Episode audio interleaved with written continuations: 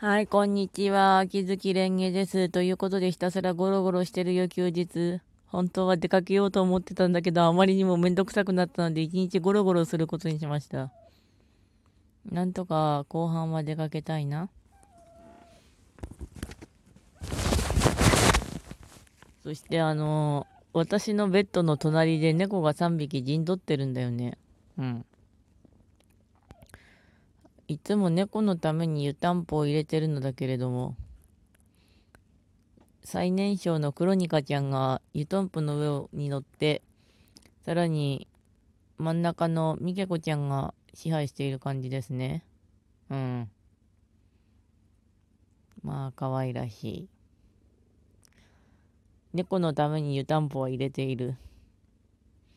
ちなみに、一番上のコマちゃんはなんか吐いてました。大丈夫かしら？うーん。こんまん。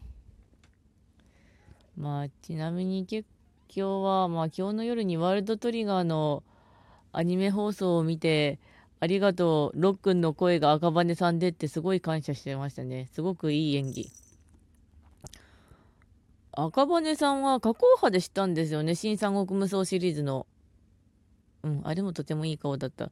その次が中野茂春、あの、文豪とアルケミストの。で、まあ、ワートリのアニメの方はというと、あの、ライブ配信でひたすらわーわー騒いでましたが、三雲隊の攻めが本当にひどいなって思いました。うん、さらに追加されるよ、めんどくさいこと。うん。ちなみに、あと最近は本当に仕事して帰ってコロコロしてって感じですね。まあ、なんとか物書きできればいいなとなりつつ、本日の配信を終わります。それではご視聴ありがとうございました。それではまた。